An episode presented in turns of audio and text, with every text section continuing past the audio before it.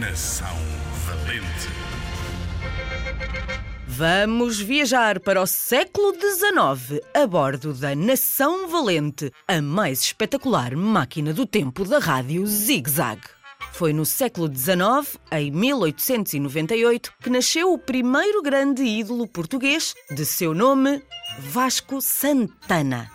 O Vasco sempre quis ser ator e começou a fazer teatro por acaso, quando um colega ficou doente e o Vasco o substituiu. A partir daí, foi ficando cada vez mais popular, porque era um ator muito espontâneo e engraçado. Do teatro passou para o cinema e participou em importantes e clássicos filmes portugueses, como A Canção de Lisboa, Pai Tirano ou Pátio das Cantigas.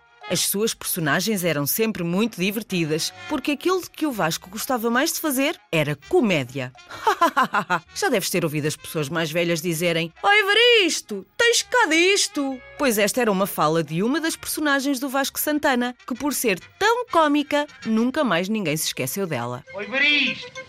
Tens cá disto! Vasco Santana morreu em 1958, mas os portugueses vão lembrar-se dele durante muitos e longos anos. Foi um cómico valente da nossa grande nação.